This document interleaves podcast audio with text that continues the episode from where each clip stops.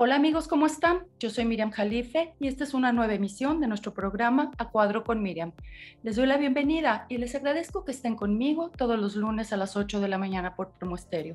L Digital, pues solamente hacen clic en A Cuadro con Miriam, la del sombrerito rosita, y ahí encontrarán todos mis podcasts y todo mi contenido muy interesante. También me pueden encontrar en Spotify como Miriam Jalife o A Cuadro con Miriam.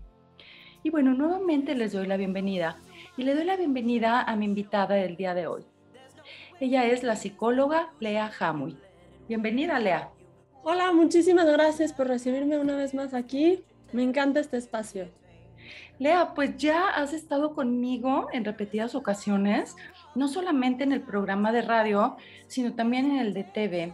Pues todo lo que tú eh, compartes y todo lo que por todo lo que te has preparado, es muy interesante y me da mucho gusto que elijas compartirlo con esta audiencia. muchas gracias por siempre recibirme. Bueno, si me permites te presento, eres la psicóloga Lea Hamui, psicoterapeuta gestalt, mujer, identificada con el feminismo y con ser una persona humana. Mi manera de ver la vida es según la responsabilidad y la libertad. Eso es lo que tú me mandaste. ¿Qué? E, explícanos, por favor, el término una persona humana. Ok. Bueno, muchas personas pueden entender persona humana como un pleonasmo, pero no lo es. Una persona humana es simplemente una persona, una, o sea, un ser de la especie eh, humana. Y humana me refiero a la corriente humanista, una persona que ve por los demás, que es bondadoso, humilde, o sea, si me explico, es como los valores que hacen a una persona humana. Cuando decimos una persona con humanidad. Claro. Em, bueno, no me gusta usar el término eres como un animal, porque simplemente los animales tienen nobleza, ¿no? Su instinto, etcétera. Ah, eh, quiero entender que una persona humana es que se comporta de manera empática, de manera eh, con misericordia, con, em, eh, con el afán de ayudar a otras personas, ¿cierto?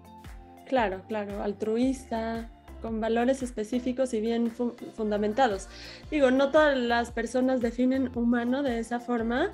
Para mí el significado de ser una persona humana es poder alcanzar y si no, o sea, bueno, no se alcanzan todas siempre, poder luchar todos los días por alcanzar esos objetivos, esos valores. Claro. Pues mañana es el Día de la Mujer.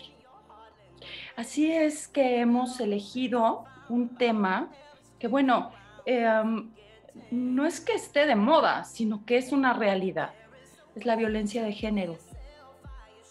Platícanos, por favor. Bueno, la violencia de género es un tema que, quise mencionar por, con motivo del día de mañana. La verdad es que he luchado mucho tiempo, o sea, bueno, en otra ocasión estuve en un programa de TV compartiendo un grupo de mujeres contra la violencia de género. En este momento quiero hablar sobre todo este tema, ¿no? Eh, tendemos a normalizar algunos actos que en la realidad son violencia, ¿no? Y si los llegamos a mencionar con otras personas, posiblemente hasta digan, ay, qué exagerada eres. Ay, no puede ser que siempre estés buscando tres pies al gato. No, vamos a dejar de normalizar algunas conductas que no nada más son de hombres a mujeres, ¿eh? También pueden ser de mujeres a hombres, de mujeres a mujeres y de hombres a hombres. Claro. Bueno, eh, este, el famoso rol de género, ¿no? Que si no cumples con esos estatutos, o más bien, eh, sin decírtelo, nos o sin decírnoslo, nos educan de esa manera. Eh, ajá. Sí, claro, más que una educación, a mí no me gusta decir educación para algo que no hay un intercambio de opiniones, no hay un aprendizaje de los dos lados, sino que es un adoctrinamiento, ¿no? Con muchas personas, o sea, en las escuelas, mm, en la espiritualidad, en las familias, dependiendo del contexto en donde vivan, muchas veces no solo se da educación, sino adoctrinamiento, y por eso es que adoptamos algunas conductas que nos hacen tener violencia aunque sean cosas pequeñas que se minimizan y se normalizan, siguen siendo violencia. Por supuesto que desde el día que nacemos, pues sí, nos adoctrinan, nos dicen quiénes somos, cómo nos llamamos, eh, a qué em, estatus social vamos a pertenecer, qué religión vamos a ejercer. Sin embargo, ¿cómo puede un bebé entonces, si, o un, niño, ir a la escuela y tener ese intercambio? Si no le enseñas, estoy de acuerdo que no debemos de em, adoctrinar en, en, ciertas, ciertas cosas, como esto del rol de género, etcétera, ¿no? Pero ¿cómo aprende un niño entonces a leer, a escribir? no sé si es bueno o es malo considerar el comportamiento ante una sociedad, ¿cierto? Claro, bueno, el adoctrinamiento no necesariamente siempre tiene que ser negativo. O sea, cuando tú estás disciplinando a un niño, disciplina no me refiero a gritarle y, y ser violento de otro modo. Disciplinar me refiero a ser firme, poner límites, enseñarle que tenga consecuencias aptas para las situaciones.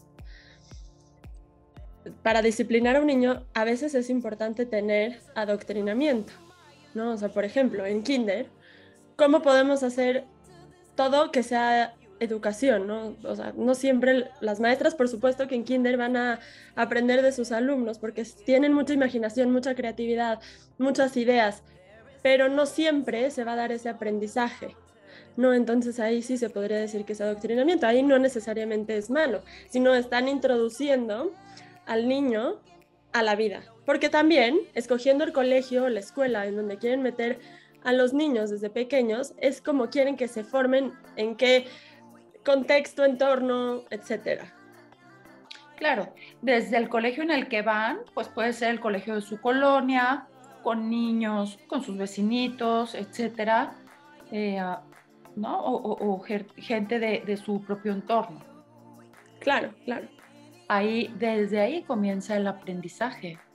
Desde ahí comienza el aprendizaje y el adoctrinamiento, ¿no? Hay un filósofo que habla sobre el libre albedrío, que no existe libre albedrío, ¿no? Entonces que como nacimos estamos determinados a a vivir de esa forma porque pues nosotros ya nacimos de una manera que eso no lo pudimos escoger, o sea, no es de que llegamos del cielo y nacimos en la panza de nuestra mamá, así yo quiero esa panza porque así viven, no. Entonces ya estamos determinados a tener una vida y el libre albedrío es dentro de las posibilidades que tenemos para escoger, ¿no? El chiste es poder escoger de una manera consciente, ya futuro, ya siendo adolescente, infante mayor, no sé, adulto. Y también bueno, en Gestalt, este es un filósofo existencial que también en Gestalt usamos mucho el existencialismo, se dice que es una corriente humanista existencial. Platícanos, por favor. ¿A qué se refiere con esto? Es la existencia misma del ser humano, o sea, es ver el enfoque de la existencia, la esencia de la persona y verlo, o sea, por ejemplo, un clave ejemplo, por ejemplo, con pacientes, con gente que quiere hablar de este tema, es las cosas no se juzgan por bueno o malo, simplemente son, son su naturaleza. Y a eso más o menos se refiere como lo humanista existencial.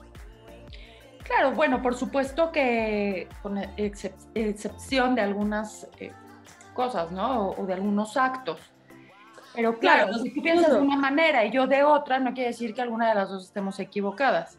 Exactamente, exactamente. O sea, si el ejemplo no es como de matar a alguien, inducir a alguien a que haga daño a alguien más. No, no, no. O hacerse daño a sí mismo. Hacerse daño a sí mismo, ¿no? Pero a veces lo que consideramos hacerse daño a uno mismo no es para la otra persona hacerse daño. Pues ese, volvemos a lo mismo, es en la sociedad en la que crecimos, con los argumentos que, que aprendimos si nos enseñaron que tal circunstancia nos tiene que hacer daño o lo que hemos registrado en nuestra mente, ¿no? Claro. Y, si nos enseñan, por ejemplo, en las telenovelas, un ejemplo muy claro, ¿no? A, a, que esto te hace daño, entonces eso aprendiste desde niño o desde niña. Pero si no te lo hubieran enseñado, a lo mejor ni lo piensas, ¿no? Ni lo catalogas como, como un sentimiento que te hizo daño, ¿no? Una emoción. Ahora, mencionando esto de hacerse daño, me gustaría introducirlo a nuestro tema de la violencia de género, que muchas cosas pensamos que cosas no nos hacen daño y en la realidad nos hacen mucho daño. Por ejemplo, el típico novio que dice, eh, ¿por qué estás usando esa faldita? Se te ve mucho la pierna, ¿no? Esas son para mí. Te lo está diciendo muy bonito y amoroso y todo eso, pero es un micromachismo. Como que, ¿por qué no puedo enseñar mis piernas, no? Si tú así lo decides. Exactamente, es mi cuerpo, yo lo enseño. Pero a ver, vamos a ir un poco más para atrás. Claro. Quizá a ti te enseñaron en tu casa que no puedes enseñar las piernas porque no esté una señorita decente. Ahí te lo enseñó tu mamá o tu papá. Claro, claro que sí. O sea, a ver, perdóname aquí a todas las mamás y papás que nos estén viendo en el programa. Aquí. O escuchando, a los radio escucha. Los radio escucha, sí.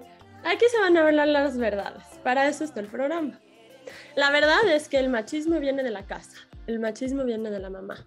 Si queremos combatir contra eso, primero hay que ver cómo estamos educando o educamos o actuamos en nuestra casa.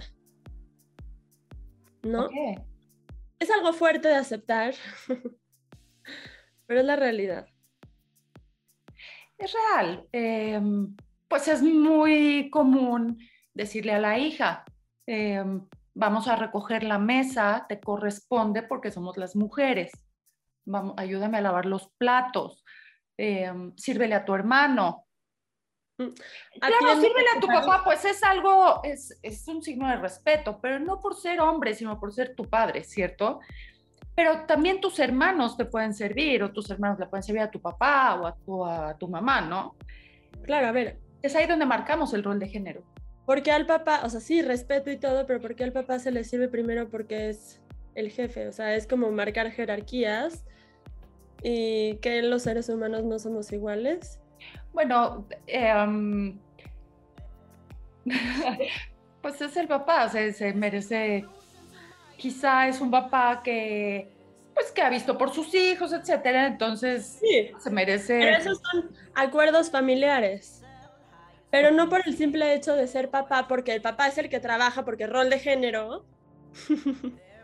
Okay. El papá es el jefe de familia porque rol de género. ¿Ya me entendiste? O sea, son muchas cosas que hacen el rol de género que al final se convierten en, pues le sirves a tu papá, sea hijo, hija, hije, o sea, lo que sea. Ajá. Le sirves a tu papá porque él es el que trabaja y mantiene la casa. ¿Cómo? Es el rol de género que, pues sí, el acuerdo es papá, en ese caso, papá trabaja, mamá puede trabajar también, se dedica al hogar y los hijos sirven también. Sabes, eh, eh, hay otra situación. Por lo regular la mamá trabaja. En este país, y bueno, yo creo que casi en todo el mundo, la mujer ya, ya siempre son mujeres trabajadoras. Sin embargo, también se encargan de la casa. Sí, eso es muy real. Las mujeres hijos. ¿sí? Las mujeres son todólogas. Digo, los hombres también, pero en este caso quiero mencionar a las mamás que tenemos ya, o sea, antes posiblemente eran otras costumbres, hoy en día no. Hoy en día tenemos mamás que se dedican a hacer todo, se dedican a trabajar, a mantener a su familia, llevarlos a la escuela, hacer la comida, lavar, planchar, etcétera, etcétera, hacer mil y una cosas solo para que su familia esté bien.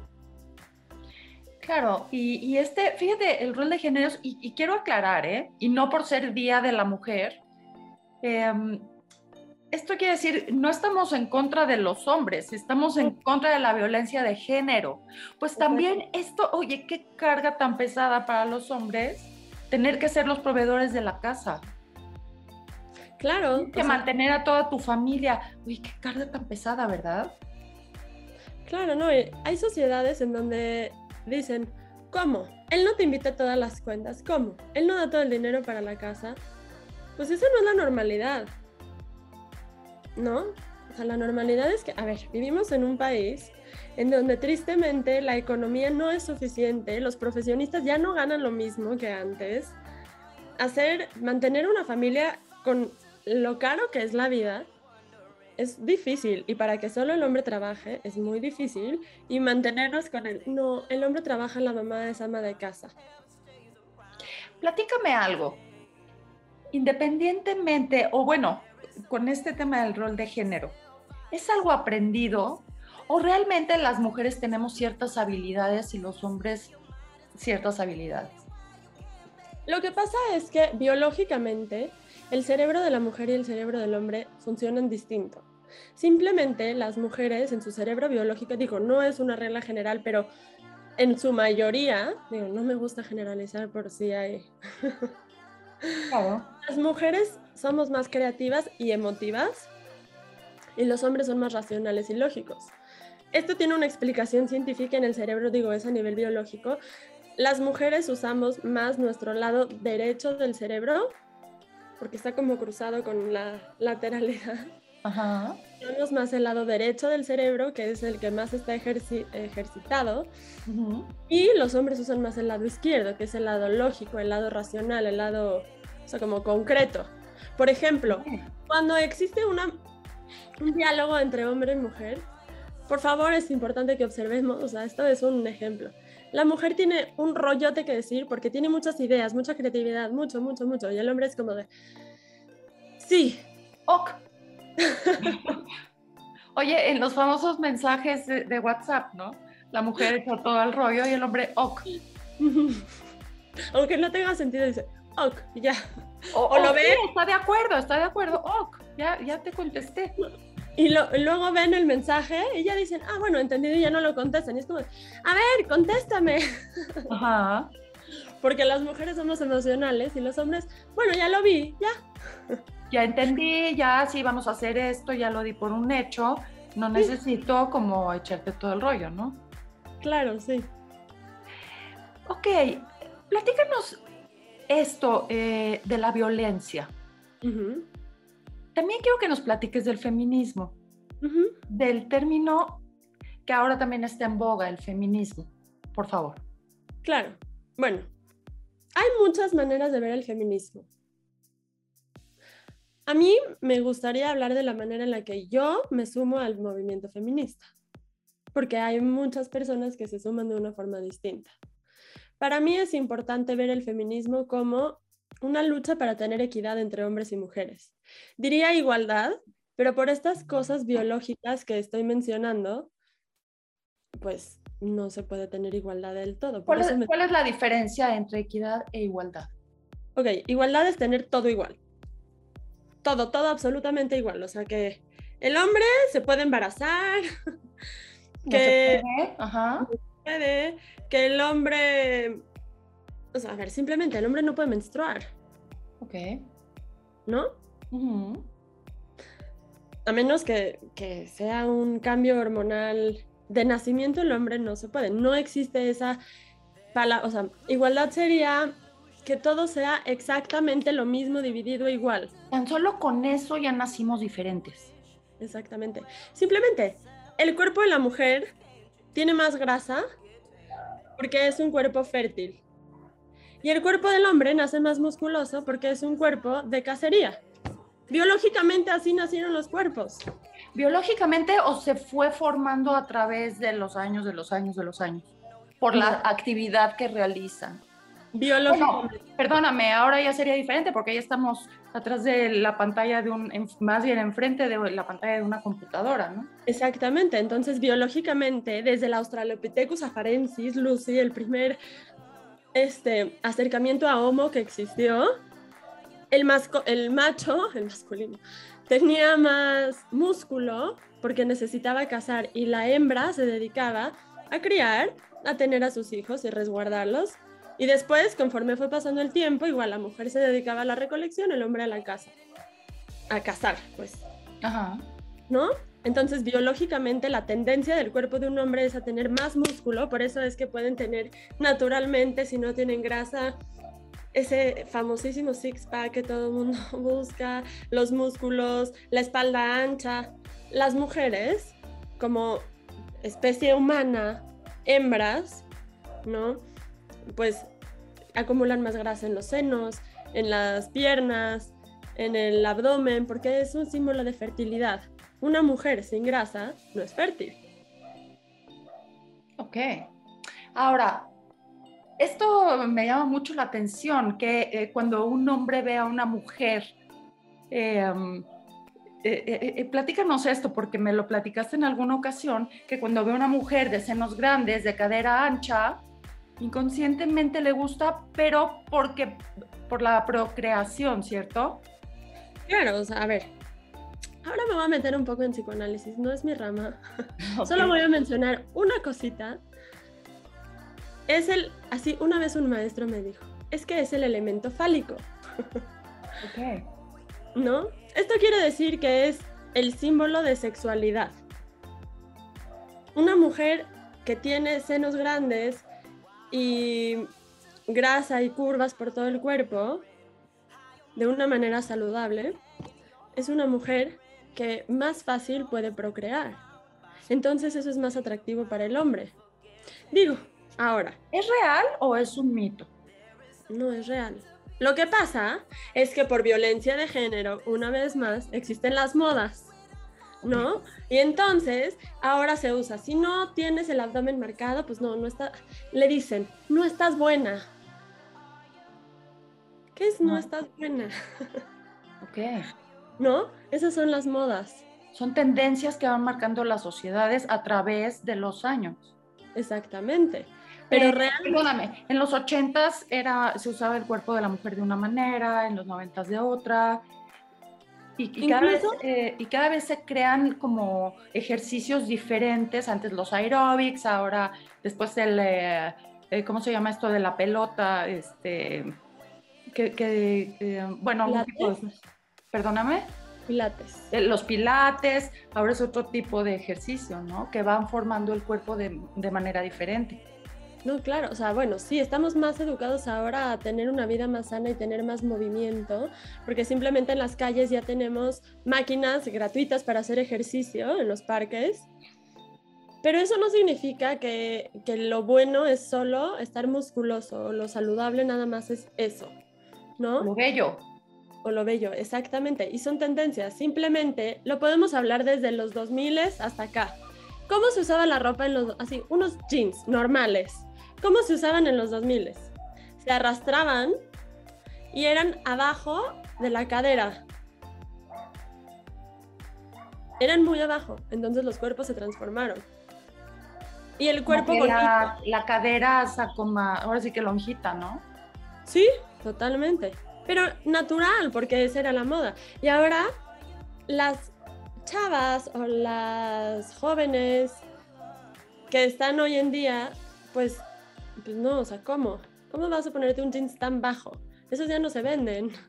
Tienen que ser de, de eh, acinturados. Ahora veo que también eh, la mujer tiene como más glúteo.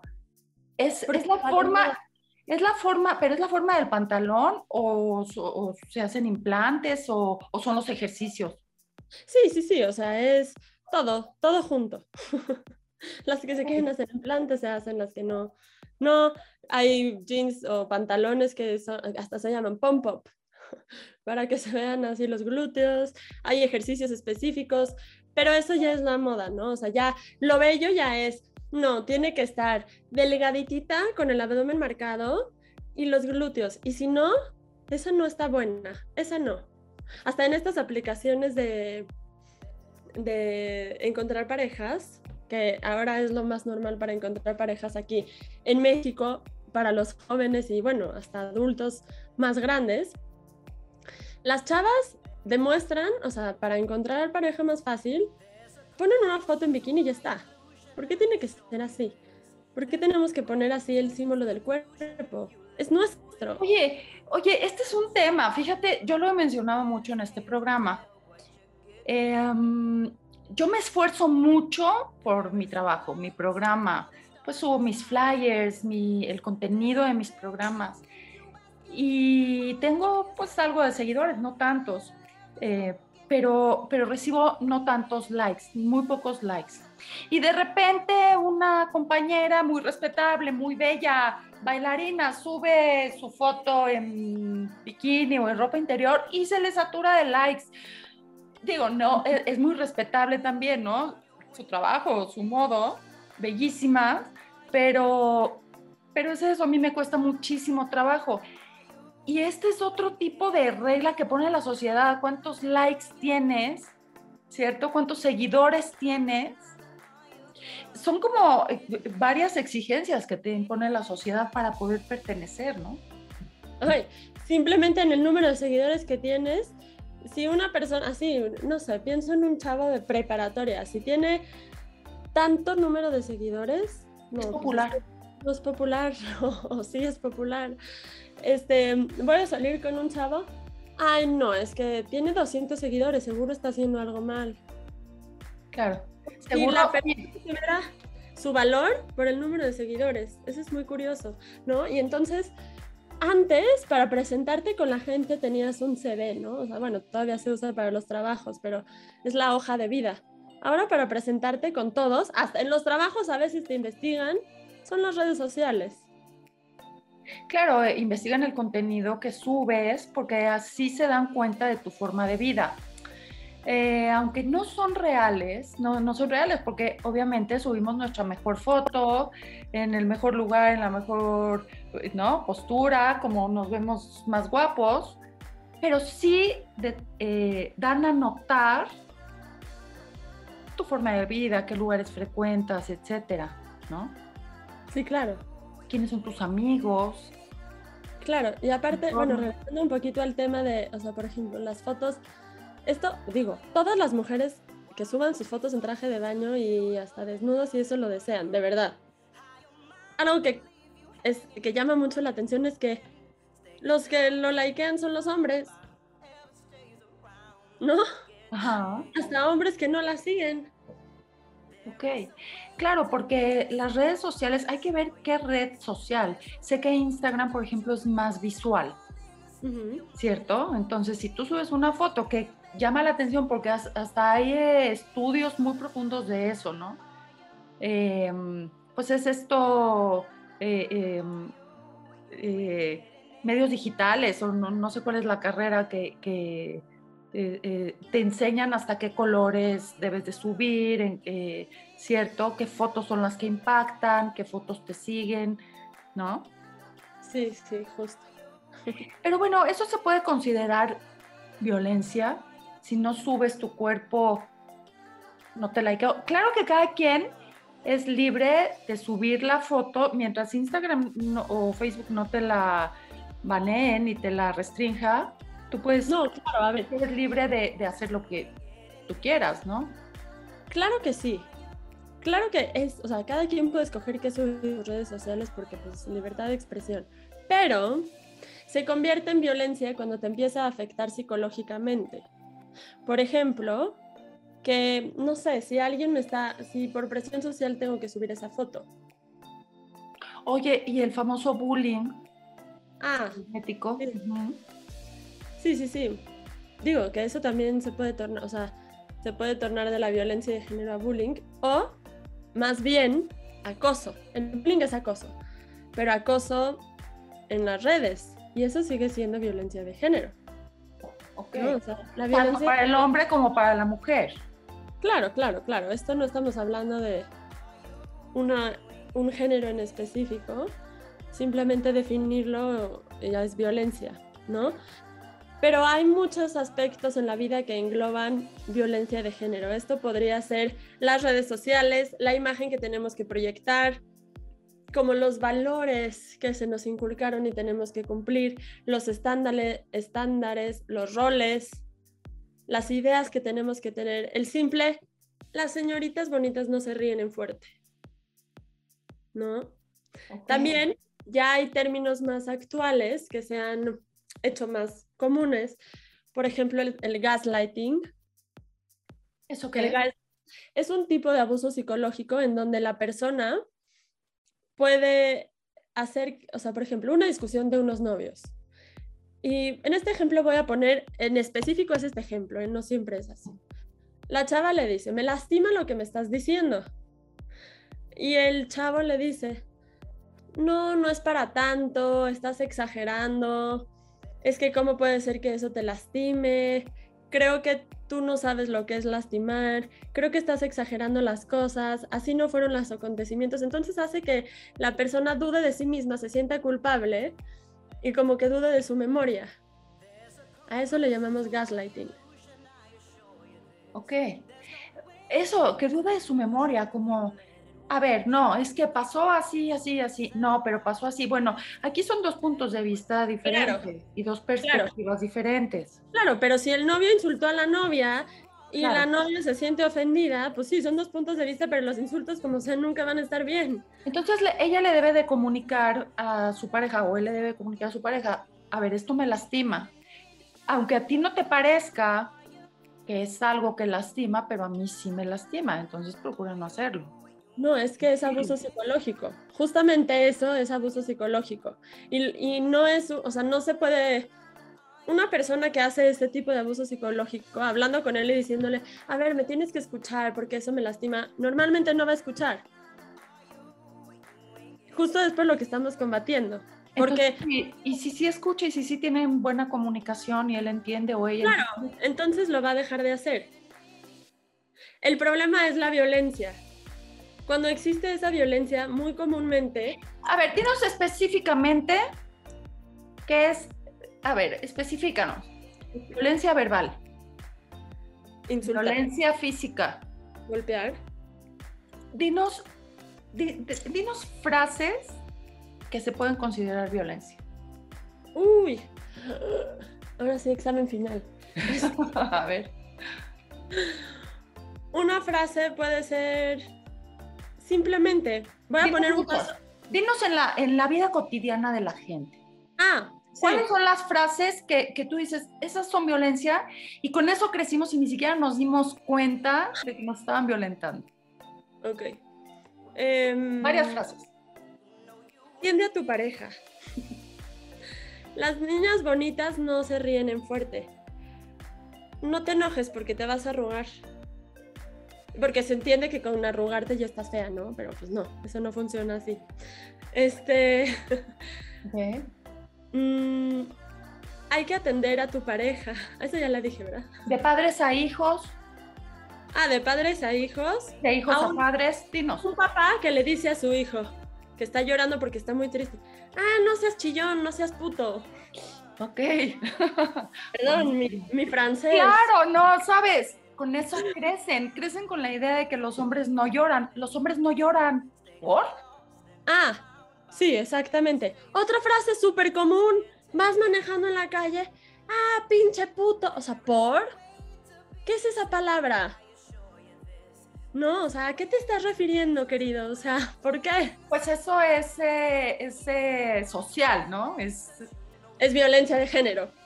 Porque se considera malo ser así. Ah, otra.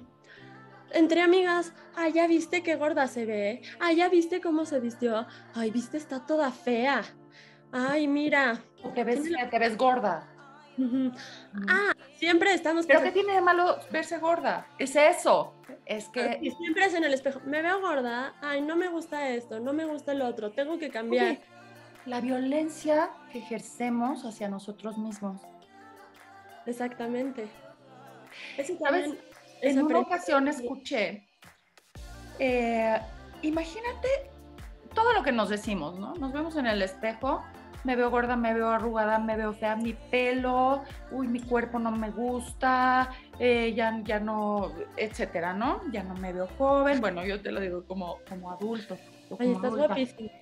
Imagínate que una persona, que no fueras tú la que te dices todo esto, que fuera otra persona que te está diciendo todo esto. Qué agresión, ¿verdad? Qué agresión. Claro. Sin embargo, ¿cuántas veces nos detenemos al espejo a vernos y decir, no manches, cómo me amo? Mira esto, o sea, mira qué porte, mira qué inteligencia, mira qué ojos, mira qué forma de cara, mira qué estatura, qué complexión, qué forma de cuerpo. ¿Cuándo? Porque, fíjate, el jueves pasado entrevisté a un actor internacional y él me platicaba que le dije, bueno, ¿por qué te dedicas a la actuación? Y me dice, porque yo tengo porte, porque yo donde voy la gente se queda admirado de mi altura. Yo me, dice, a mí me gusta vestir bien, vestirme elegante, porque donde voy la gente me voltea a ver. Increíble. Entonces, eso me llamó mucho la atención. Pero él, le dije, oye, eres muy presumido. Dice, no, así soy. Yo soy, o sea, donde yo voy, yo me pongo mis sombreros, mi gabán, y la gente me mira. Soy único. Oye, no estamos acostumbrados a eso. Incluso cuando ves a una persona que sí se sabe echar flores a sí mismo, dices como, ay, ya deja de presumir, tienes que ser más humilde. Justo lo que le dije, oye, qué presumido eres. ¿O por qué? O sea, a ver, ¿alguna vez en la vida te han hecho el ejercicio de menciona cinco cosas positivas tuyas, o sea, cinco cualidades, y menciona cinco áreas de oportunidad tuyas? ¿Te han hecho ese ejercicio? Em, eh, eh, eh, a ver, explícanos, porque tú ahorita me dijiste, menciona cinco, cinco virtudes o, cosas positivas. Yo pensé em, acerca de mi desarrollo profesional, carácter, etcétera, pero no pensé, no pensé en lo físico. Claro, o sea, también, bueno, esto otra vez un poco de contexto en Gestalt, importa tanto la autoimagen como el autoconcepto, o sea, la definición de uno mismo. Entonces, en las virtudes pueden ser cosas físicas o constitución, igual que en, las áreas de oportunidad, ¿no? Pero comúnmente con este ejercicio, de verdad, normalmente las personas te tardan, ¿cuánto quieres? ¿10 minutos, 5 minutos en encontrar cosas positivas suyas que les gusten de sí mismos? Y en las cosas negativas se tardan un segundo. De verdad es algo que, bueno, no nada más esto es de la violencia de género, sino la autoviolencia, la autoagresión. No es parte de, no la de la creencia de no ser suficientes. Y, y bueno, esto de, de, violencia de género, te voy a comentar. Me llegó un video, en la mañana lo estaba viendo. También es la estructura familiar, ¿no? tenemos la idea de que la familia está formada por papá, hombre, mamá, mujer, hijitos, perro y hasta pastel en la ventana enfriándose, ¿no? Esa es la idea de la familia. Sin embargo, fíjate, me llegó un video en la mañana en el que, bueno, como que se aventaban el, saludito, o sea, eh, eh, salía, por ejemplo, una familia, mujer, mujer, hijos, y luego aventaban un beso, salía otra familia, Em, hombre, hombre, hijos, mujer, hombre, hijos, em, no sé. Pero en uno me llamó la atención que salían tres mujeres e hijos. No sé eso, qué tan aceptado esté. Vamos por el principio. Estas familias de mujer, mujer, hombre, hombre e hijos. Todavía no estamos muy preparados para aceptar esto, por el concepto de familia con el que nos educaron y nos enseñaron. Claro, pero creo que es dependiendo en qué sociedad y en qué contexto, ¿no? Y en qué ciudad. O sea, por ejemplo, en San Francisco, por supuesto que eso está completamente aceptado. O en Tel Aviv, o en ciudades que, que de verdad sean como... ¿Se les puede llamar avanzadas? Sí, son cultos, son de pensamiento más avanzado, más desarrollado, porque no están limitados a los prejuicios que, por ejemplo, perdón, me van a disculpar, en la Ciudad de México tenemos. Si ya lo tenemos más, o sea, ya lo podemos respetar más y ya lo vemos con más normalidad y todo eso, pero de todos modos, siempre, siempre, siempre va a existir el señor o la señora que va a decir, ay, mira estos pecadores. ¿Por qué pecadores? Es amor o no me gusta que mi hijo vaya, perdón, en el colegio con el hijo de dos hombres o de dos mujeres. Porque simplemente vas caminando en la calle y hay señoras y señores que le tapan sus ojos a, los hijos cuando se están dando un beso en la calle, ¿por? ¿No? Entonces, bueno, sí, sí, son ciudades más desarrolladas, con más educación, con más intelecto, sin prejuicios, sin límites, o sea, sin limitaciones, más bien, no límites. Libertad, justamente. Eso. Eh, entonces, eh, una sociedad avanzada es la sociedad que respeta la libertad. La libertad de creo, la libertad de ejercer cualquier eh, estilo de vida. Por supuesto. Y tristemente, es muy difícil, en Latinoamérica por lo menos, encontrar ciudades en donde se pueda ejercer así la libertad. Sabes, en alguna ocasión eh, también me, me, platicaron que es lo mismo en todo el mundo, ¿eh? Es lo mismo. Eh, los, los prejuicios todavía, o sea, todavía, aunque tú hables de Europa, etcétera, pero todavía existe este tipo de prejuicios. Claro, pero claro que estamos en época de cambios. Hablamos del feminismo, hablamos de que las chicas las, las nuevas generaciones están tratando de romper con todo esto, contra la violencia a la mujer. Y, bueno, quiero nuevamente especificar, el para mi punto de vista, yo me considero feminista, pero no soy igual a los hombres. No estoy en contra de los hombres. Exacto, eso es misandrismo. Exacto, así es que lo único que quiero es equidad, que las mujeres obtengan el mismo sueldo, que tengan las mismas oportunidades, tanto para estudiar como laborales, ¿cierto? Eh, eso, eso es, para mí es violencia de género. Que una mujer licenciada en economía y un hombre licenciado en economía tengan la misma oportunidad laboral y puedan ganar el mismo sueldo. Creo que algo que nos está faltando agregar para ponerle un poco de intensidad y momento cúspide eh, en violencia de género también no nada más son los roles de género, las oportunidades, las ideas, las palabras, la violencia verbal, la violencia física, violencia económica, psicológica, no. También está el acoso, el abuso sexual y la violación. Eso también es violencia de género. Porque ¿cuántos feminicidios no hay en, en México? ¿Cuántas veces no he salido hablando yo de mí, ¿cuántas veces no he salido de mi casa y he tenido miedo? Por ejemplo, si tengo que ir al centro, si tengo que ir a hacer otras cosas, porque pues no me puedo quedar encerrada en mi casita, de, de que algo me vaya a pasar.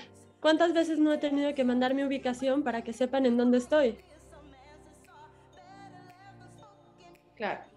Pues mira, eh, tú me has mencionado una frase que dice, no te conformes con lo que hay, aún estés muriendo de miedo de salir o de avanzar. Sí. Entonces, ¿qué debes de hacer? Ponerte las pilas, eh, decir, no importa, me da miedo. Bueno, hay que tener cuidado, obviamente, porque en esta ciudad y en este país ahorita la violencia no nada más es contra la mujer, también contra el hombre. Eh, también a los hombres los asaltan, los acuchillan. Sí, pero los asaltan y los acuchillan, pero no con el motivo de que son hombres. A las mujeres sí, esa es la diferencia. Por eso existe el término feminicidio. A las mujeres sí las violan y las acuchillan y les cortan partes de su cuerpo por el simple hecho de ser mujeres.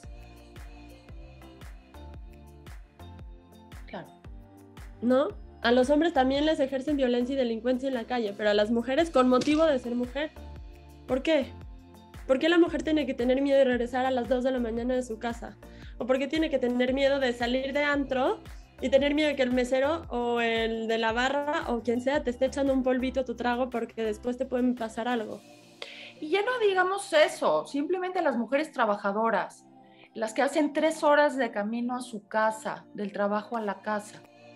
Cuando regresan en la noche. Ajá. Pues esto es, esto es eh, lo que pasa en Ciudad Juárez, eh, real. Las chicas que salen de, sus trabajos, que son obreras, que son empleadas, que, están en la, en la, parte de la manufactura, eh, regresan o ya no regresan a sus casas. Ya no regresan. Y es una frustración porque solo se fue a trabajar, ¿no? O deja en Ciudad Juárez, en el Estado de México. Tenemos zonas en donde, bueno, o sea, no todas las zonas son tan bonitas en el Estado de México, ¿no? Hay mucha delincuencia, hay mucha inseguridad, hay zonas en donde probablemente no esté todo pavimentado y las mujeres trabajadoras tienen que regresar a su casa para darle de comer a sus hijos y a veces no regresan y solo fueron a trabajar. Ni siquiera así como muchas personas pueden decir, ay, es que se vistió bien promiscua, ay, es que... Es que está tatuada, perdóname, está tatuada, tiene aretes, pues qué señales está mandando. Está en minifalda, está con blusa transparente, bueno. Es que se estaba ligando al señor. Claro. ¿No? Sabes, Lea, desafortunadamente el tiempo, el tiempo se nos va como agua y más con este tema tan interesante y con todo lo que tú platicas.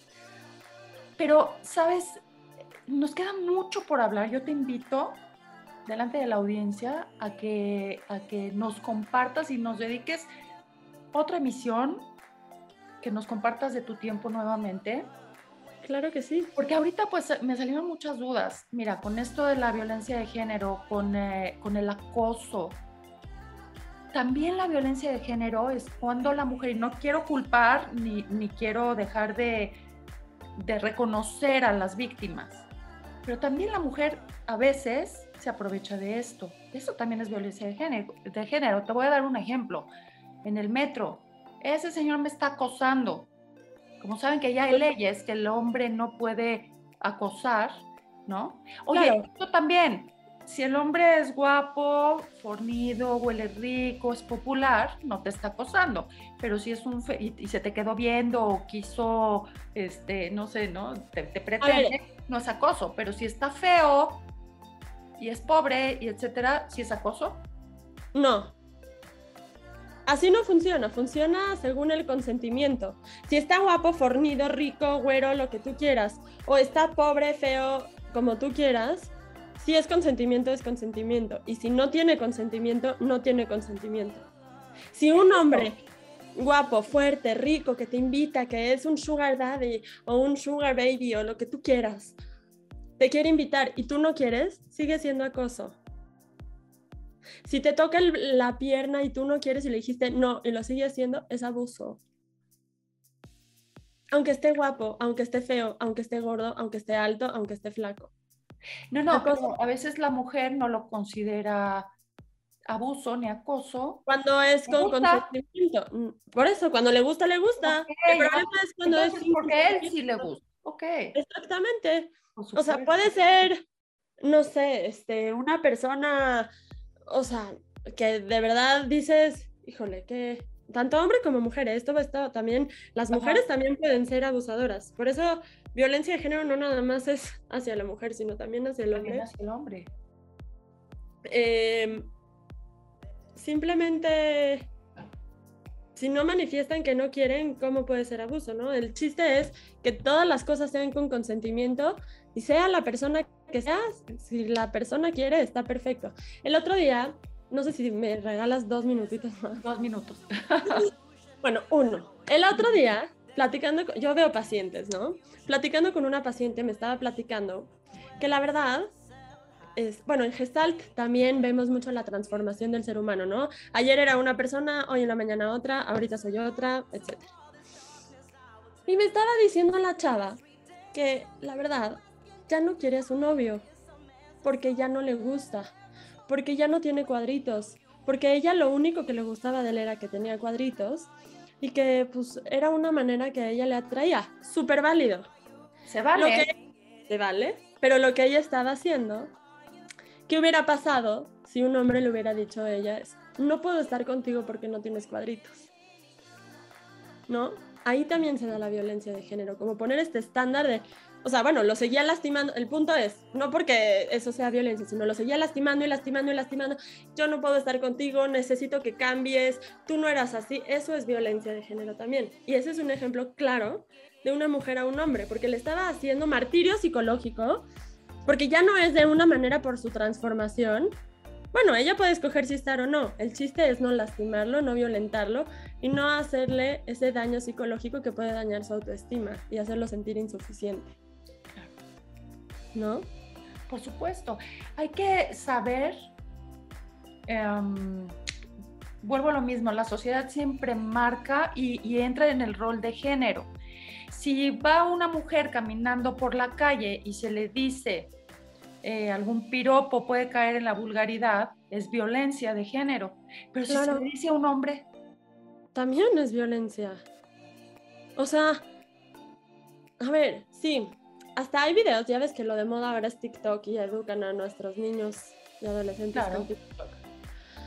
Que dicen, la diferencia entre un hombre y una mujer es que la mujer cuando va a ver a un hombre le hace así y ya. Y él, que mueve los ojos. mueve los ojos muy chiquitos. Sí, perdón, se me olvida que es radio. Es radio. Ajá.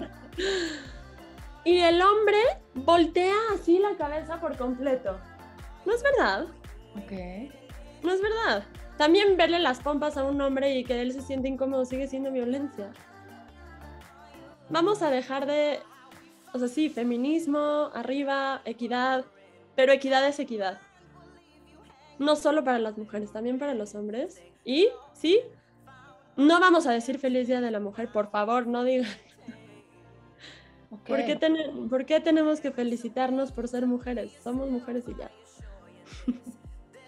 Oye, el estar luchando por ser reconocidas como mujeres, quizá es, como, como un dato que nosotras mismas estamos dando que no nos aceptamos como mujeres. Exactamente, eso. ¿por qué nos tenemos que felicitar? Claro.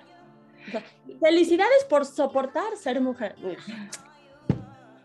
Lea, te agradezco, te agradezco. Qué interesante, ¿sabes? Toda esta charla, además de que, bueno, es, eres una persona muy inteligente y sabes mucho, porque aparte me, me comentaste que vas por el doctorado. ¿Ya comenzaste con tu doctorado? Ya. Doctorado en Gestalt. En lo mismo, sí. En Gestalt.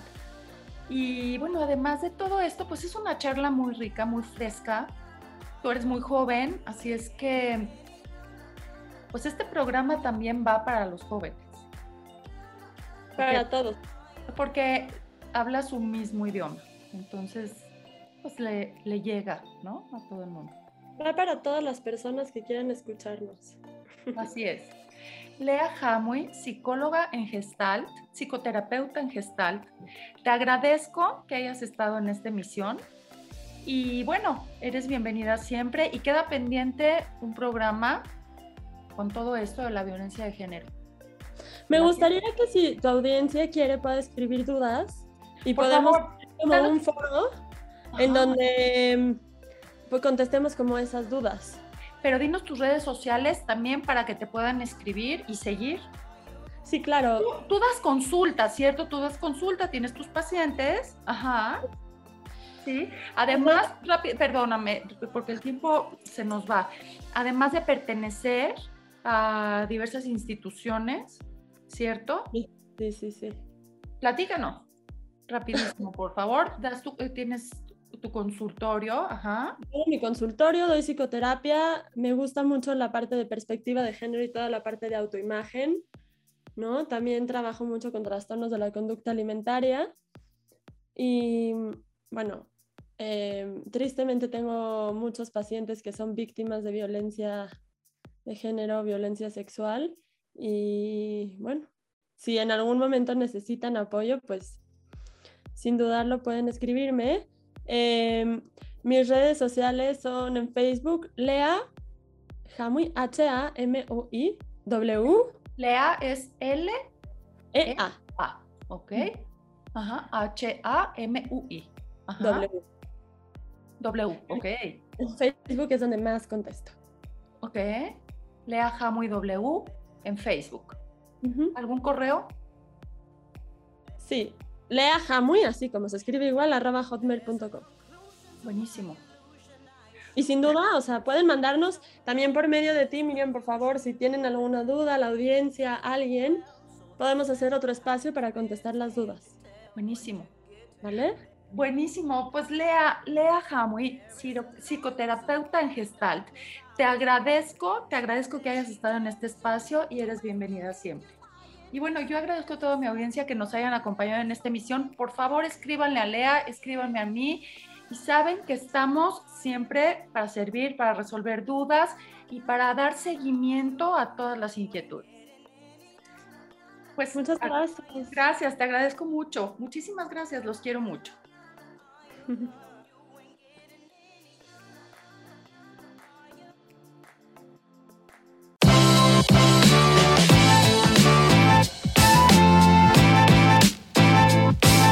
right.